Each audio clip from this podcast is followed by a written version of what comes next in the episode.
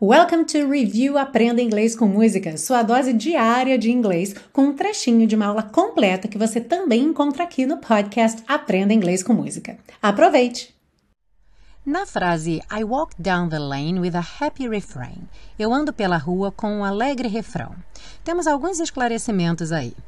Walk down significa andar por algum lugar, pelo, pela, não tem necessariamente o sentido de descer por conta desse down, ok? Pode até ser uma descida, mas não é obrigatório. Já o lane não significa exatamente rua. Conhecemos rua como street. Colocamos aqui rua para ficar mais natural. Mas a palavra lane pode significar tanto uma pista, numa avenida, numa estrada com várias pistas, cada pista é uma lane. E também uma ruela, uma viela, uma rua estreita pode ser chamada de lane. Juntando walk down e lane, nós temos uma expressão bastante comum em inglês que é a walk down memory lane. Seria algo como uma viagem no túnel do tempo. Quando você começa a falar de coisas que aconteceram há muito tempo, você pode anunciar então a walk down memory lane.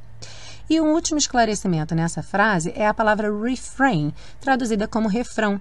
É, não é a palavra mais comum em inglês. Hoje em dia, é muito mais comum usarmos a palavra chorus. Então, normalmente, se você estiver estudando uma letra de música, o momento do refrão vai estar anunciado como chorus.